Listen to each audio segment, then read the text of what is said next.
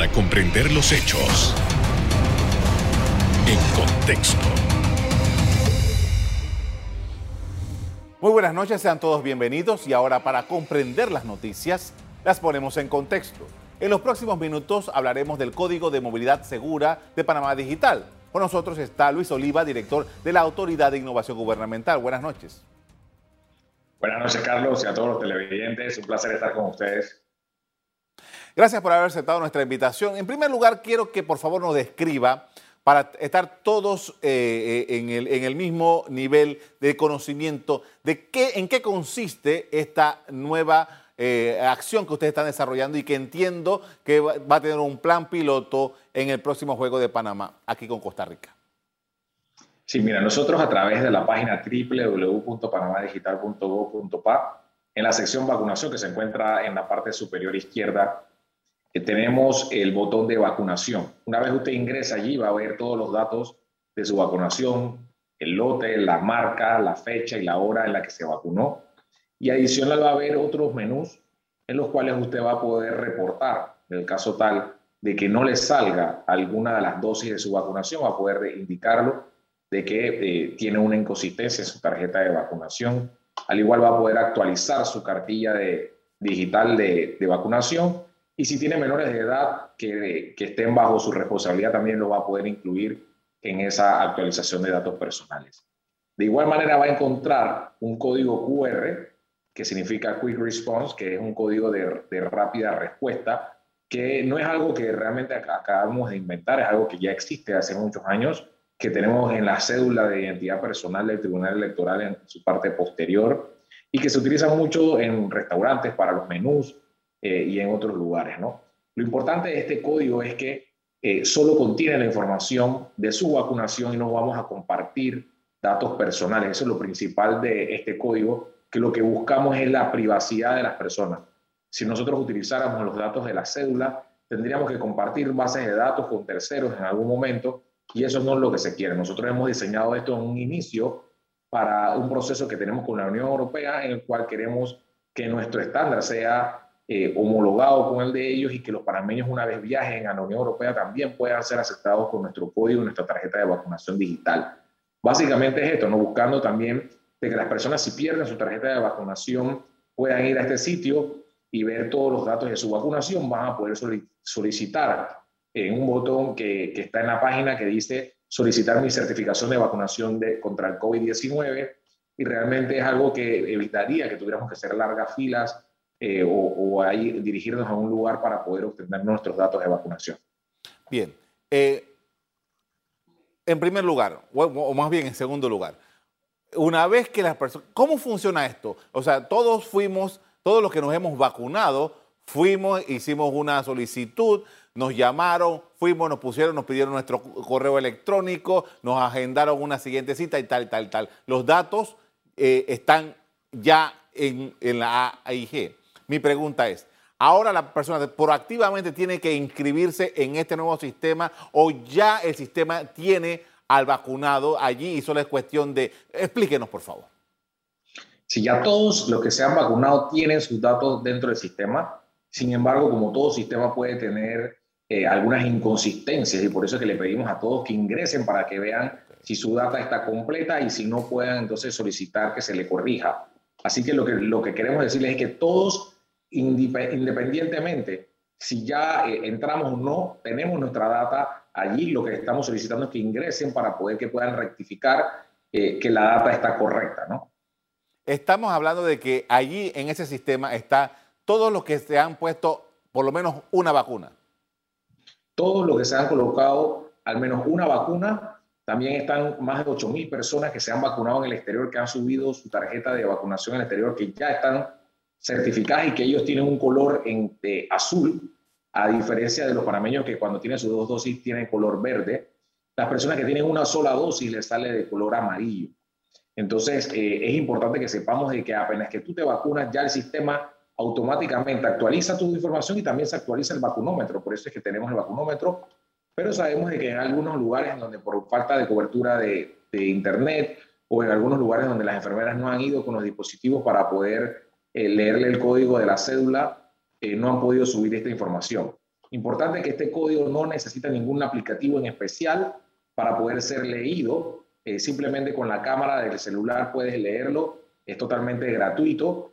Y nosotros el día del juego eh, contra Costa Rica en el Rommel Fernández vamos a estar utilizando esta tecnología, ya que el Ministerio de Salud y la Federación Panameña de Fútbol indicaron de que las personas que vayan a acudir con ese aforo de 80% que le han permitido deben de tener sus dos dosis de vacuna. Así que todos tienen que tener su código verde o azul, no se van a estar admitiendo tarjetas en papel.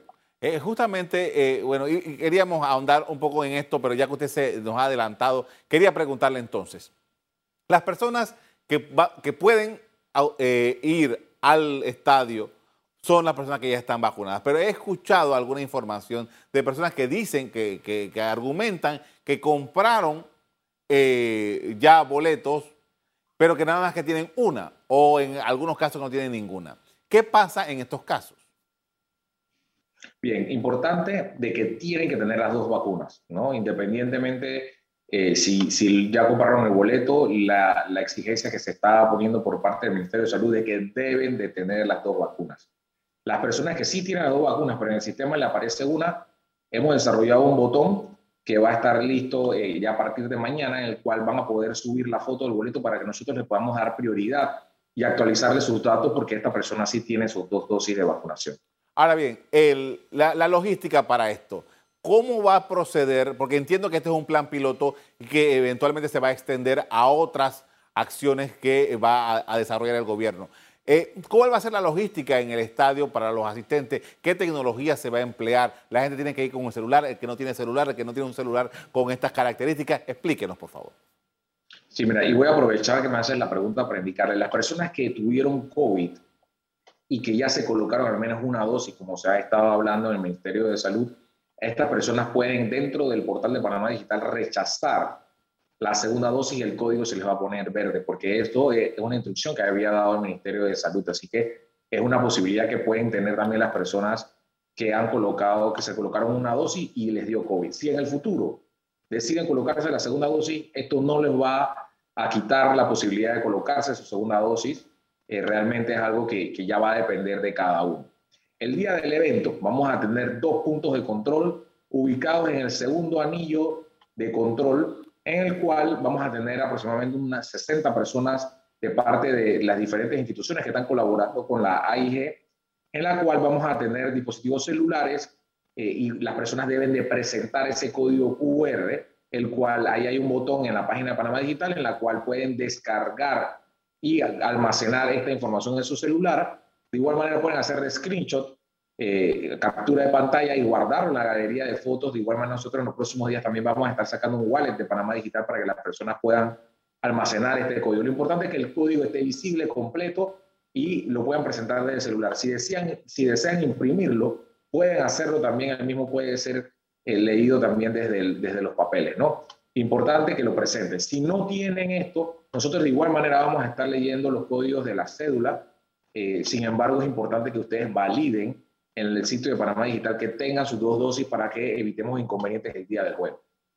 Bien, eh, tomando en consideración que, como usted dijo, este es un plan piloto, ¿qué, ¿cuál es la aspiración que tiene eh, la Autoridad de Innovación Gubernamental y el Gobierno Nacional con este tipo de prácticas?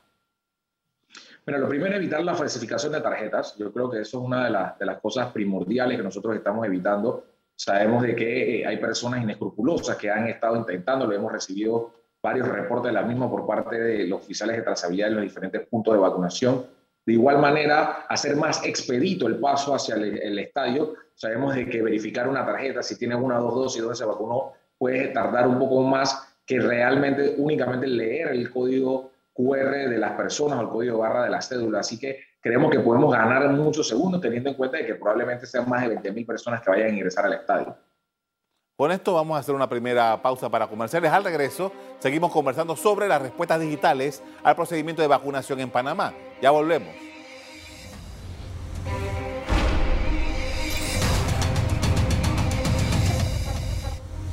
Estamos de regreso y continuamos con Luis Oliva, director de la Autoridad de Innovación Gubernamental, quien nos explica las aplicaciones creadas para este proceso de vacunación.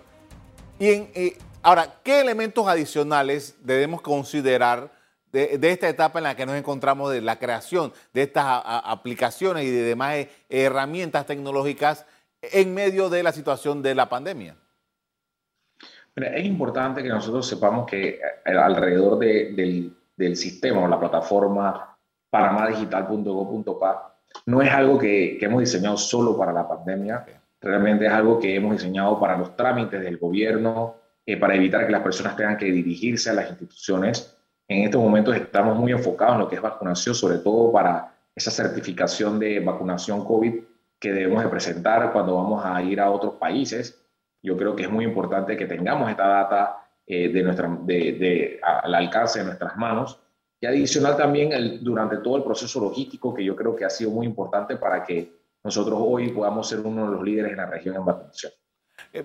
Hablando de, viajar, creo que es una de las donde más se va a dar la utilidad de esta herramienta tecnológica. Usted mencionaba en el segmento anterior que habían estado haciendo los trámites para que justamente tengamos un, nivel de comunicación en el mismo lenguaje con Europa. ¿Con qué otros sitios ustedes están trabajando para efectivamente el viajero panameño, donde quiera que vaya, pueda tener esta sincronización de la, de la data que tiene en el país? Sí, nosotros a través de la Cancillería hemos estado ya eh, entablando conversaciones con el gobierno de los Estados Unidos. De igual manera, eh, ya que ellos han estado eh, mencionando a, través de sus diferentes estados la posibilidad de incorporar ya un estándar para la, la, entrada a los diferentes estados utilizando una tecnología de código QR o una tecnología electrónica para validar la vacunación de las personas. Eh, eso en relación a Estados Unidos. O sea que eh, primero están terminando con Europa y después estarían buscando los contactos con Estados Unidos. Eh, en, la región sabemos que hay muchos viajes que, está, que Panamá conecta muchos viajes en la región. En, ese sentido, ¿qué se está trabajando? Mira, nosotros hemos estado reuniendo con homólogos de nuestra, nuestra zona, sobre todo con los de la SICA, ya tuvimos algún conversatorio con ellos de manera que podamos adoptar el estándar que ya nosotros tenemos en diferentes países y nosotros como un hub eh, aéreo podamos también impulsar nuestro estándar de modo que podamos también evitar que las personas también eh, tengan que, ocurrir, eh, concurrir a, procesos engorrosos en el cual se les perdió la tarjeta, de que si no las llevaron se los olvidó, como hoy normalmente nos pasa con la fiebre amarilla, por ejemplo, que es una de las más utilizadas lo que nosotros queremos es que sea un proceso lo más transparente y seguro posible. Hay en, los pasaportes, por ejemplo, señor director, hay también una, una barra que la lee en cada, en cada puesto de control en cualquier país. ¿Se ha contemplado que eventualmente esta data pudiera también estar en una barra de estas de un, pasaporte? Mira, son, son discusiones que se han tenido ya con los, organismos encargados eh, de, de, todo lo que es el transporte aéreo. Nosotros también hemos estado entablando y, tenemos ya comunicación con lo que es la IATA, en la cual eh, a través de su aplicativo ya Panamá fue el primer país de Latinoamérica que se integró y creemos de que son eh, pasos que se están dando y que nosotros como país eh, que se mantenga a la vanguardia en, temas tecnológicos, vamos a, a, medida de que ellos van desarrollando los protocolos y los estándares, conectándolos con los mismos. Bien, ahora, en este momento, eh, ¿en qué se está trabajando? Usted decía que los esfuerzos del Panamá, eh, de, Panamá Digital estaban direccionados a varias cosas y que obviamente la prioridad ahora mismo era el tema de la pandemia, particularmente las vacunas. Pero ¿en qué otras cosas se está trabajando en este momento para eh, acelerar este proceso de digitalización en el país?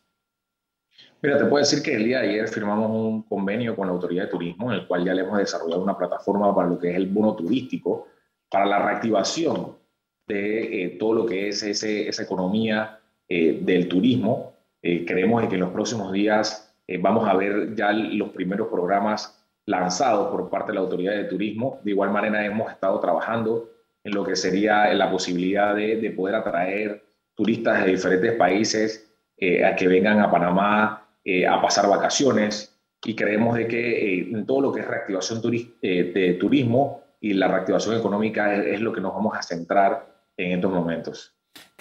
quería aprovechar porque ya hemos estado escuchando a la ministra de Educación haciendo algunos planteamientos respecto a la reincorporación del personal docente a las escuelas para en esta etapa que viene ahora del, del tercer trimestre en las escuelas.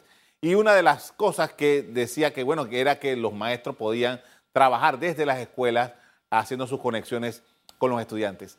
¿Qué se ha podido lograr? ¿Qué, tenemos en las escuelas desde el punto de vista tecnológico para estas asistencias?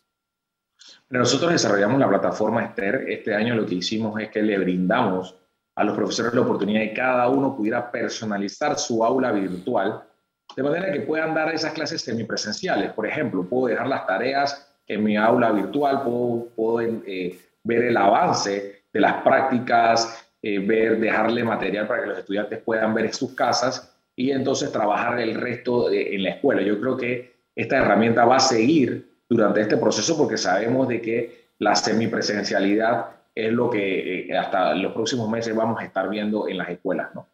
Ahora, las conexiones en las escuelas. Eh, existe, es, es robusto. ¿Qué es lo que tenemos de conexión Internet en las escuelas? Mira, sabemos que hay muchas falencias. Nosotros este año en conjunto con Meduca, trabajamos un proyecto para la comarca Nove donde le llevamos a 81 escuelas de Internet que estas escuelas antes no tenían. De igual manera, nosotros estamos en un proyecto que acabamos de, licitar, el cual le vamos a colocar Internet a más de 151 escuelas eh, a nivel nacional con Internet de fibra óptica de alta velocidad. De igual manera, nosotros para el próximo año vamos a estar eh, haciendo eh, mejoras en lo que es la red de Internet para todos que en gran medida se encuentran ubicadas dentro de los centros escolares, sobre todo en las áreas de difícil acceso. Bien, ahora, quisiera, quisiera saber en este momento, señor director, la AIG, eh, ¿con qué eh, ha, venido desarrollando todos estos elementos? Pero quisiera saber, desde el punto de vista presupuestario, ¿cómo, cómo, cómo está haciendo la AIG? Entiendo que, entendiendo que el Panamá ha tenido problemas económicos serios con esto. Mira, la verdad es que hemos tenido grandes recortes, igual que, las otras instituciones, sobre todo por, por, la contingencia del gasto que encontramos. De igual manera, hemos sufrido un recorte bastante importante, casi eh, de más de un, 20% de nuestro, de nuestro presupuesto para, el próximo año. Eh, sin embargo, eh, aquí lo que hemos manejado es el talento humano, ¿no? el desarrollo de las aplicaciones con lo que tenemos dentro de la institución, el recurso humano, profesionales que valen por tres cada uno, eh, gente que, que, no duerme. Básicamente nosotros somos una entidad muy pequeña, trabajamos de madrugada para poder que las plataformas no se caigan y poder hacerle mantenimiento a las mismas y que durante el día estén en línea y poder hacer todos estos desarrollos eh, con el compromiso y la, la, la, felicidad de que cuando vemos a las personas utilizando el Vale Digital, las plataformas educativas, eso nos, nos llena de satisfacción. Pero sí te puedo decir que nuestra estrategia y el cambio que hemos dado a nuestra administración es fortalecer el recurso humano dentro de la autoridad para poder hacer desarrollos, eh, lo que llamamos in-house, y, evitar eh, que con el poco presupuesto que tenemos sería casi imposible hacer contrataciones de esta magnitud. Señor director, estos, estos servidores con los que ustedes trabajan, son servidores propios de la institución, están alojados en, Panamá. ¿Cómo funciona esa parte? Porque una de las cosas que ustedes más necesitan en este momento es que justamente esa transmisión, por llamarlo de algún modo, sea permanente y continua, y porque eh, ya sabemos que eh, justamente el ancho de banda, la, posibilidad de que esto no se caiga, eh, tiene, que, tiene que requerir de un esfuerzo importante. Yo creo que has dado en el clavo. Eh, básicamente nuestro presupuesto lo hemos enfocado a licenciamiento, a infraestructura, ciberseguridad, los servidores. Nosotros tenemos una nube gubernamental. Cada día tenemos más usuarios y eso significa que tenemos que tener más servicios y más disponibilidad de infraestructura tecnológica y es lo que hemos tratado de enfocar nuestro presupuesto para poder de esa manera eh, servirle a todas las plataformas que hemos desarrollado para, para el país. Con esto vamos a hacer una segunda pausa. Al regreso, seguimos conversando sobre las nuevas herramientas digitales que ha puesto el gobierno panameño en servicio debido a la crisis sanitaria. Ya volvemos.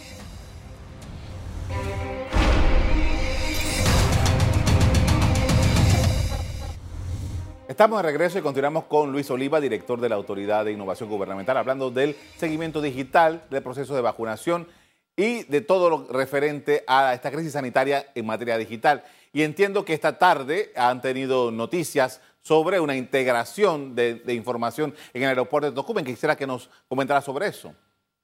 Es correcto. Nosotros hemos estado trabajando en, las semanas anteriores haciendo eh, el sistema para la entrada de los pasajeros a través de la plataforma viajes.panamadigital.gov.pa. Nosotros desarrollamos esta plataforma que al final también genera un código QR, el cual en principio el personal de salud estaba leyéndolo, permitiendo que las personas pudieran subir su tarjeta de vacunación, sus pruebas de COVID y evitando eh, varios pasos que podían generar hasta siete minutos de retraso. En estos momentos, hoy hemos terminado ya de integrar en la, en la, en la migración A del aeropuerto eh, todo lo que sería esta interfaz que permitiría entonces que las personas una vez se dirijan a migración, en ese, en ese punto de controles que se van a hacer las validaciones, evitando entonces ya el paso que se tenía anteriormente del Ministerio de Salud. Eh, si Dios mediante todo sale bien durante la próxima semana, para el próximo jueves, entonces estaríamos trabajando en la migración B, de manera que ya tuviéramos totalmente integrado el aeropuerto, haciendo mucho más expedito el paso eh, de los viajeros. Importante también mencionar que este código QR es el que van a deber eh, utilizar los costarricenses o las personas que, que, vengan del exterior a ver el juego de Panamá con Costa Rica al ingreso del estadio Rommel Fernández, como ellos no tienen el código QR de vacunación de Panamá ni la cédula, van a utilizar este que ya lo vamos a tener integrado con la plataforma. Importante recordarle a las personas que este código solamente puede ser una vez utilizado al ingreso del estadio una vez lo hagan, se va a desactivar. Ah, ah, eh, interesante esto porque entonces usted nos decía hace un rato que eh, tenían un planteamiento de un número eh, X de personas, creo que eran 60 personas que estaban en el puesto en, las entradas del estadio. hay una hora para entrar, hay una hora para, para cerrar las puertas. ¿Cómo se maneja esto en el estadio? Mira, las puertas del estadio van a abrir a las 4 de la tarde importante, como ha mencionado la Federación Panameña de Fútbol, no está eh, diseñado este evento para que las personas vayan en carro, solamente hay 180 estacionamientos que se han estado eh, vendiendo los boletos estos días. Las personas deben de acceder a través de una ruta de Metrobús que se ha habilitado, Uber o taxi. Las personas van a tener los dos anillos de seguridad, como les mencioné anteriormente, dispuestos en las diferentes entradas del estadio. Importante que lleguen con tiempo antes de la hora del juego, nosotros de igual manera hemos eh, hablado con las autoridades de salud para que el área de la del vacunatón cercano al estadio eh, cierre antes eh, de, la hora en ese día para poder hacer que el tráfico sea más fluido al momento del ingreso al estadio. no es el área de su competencia, pero alguien me pregunta, ¿y si las personas en el estadio van a tener que usar su mascarilla como corresponde? 100%, es obligatorio que todas las personas porten su mascarilla al momento de ingresar y durante el partido. Bien, y, me acaba de decir que entonces una vez que estas personas usan este QR, desaparece. ¿Por qué? ¿Y, qué significa esto para el, para el futuro? ¿Este es un QR que se va a utilizar para casos específicos o, va, o cómo, cómo, se tiene contemplado esto? Mira, el QR que nosotros estamos eh, utilizando a través de la página de Panamá Digital está diseñado también para eventos deportivos.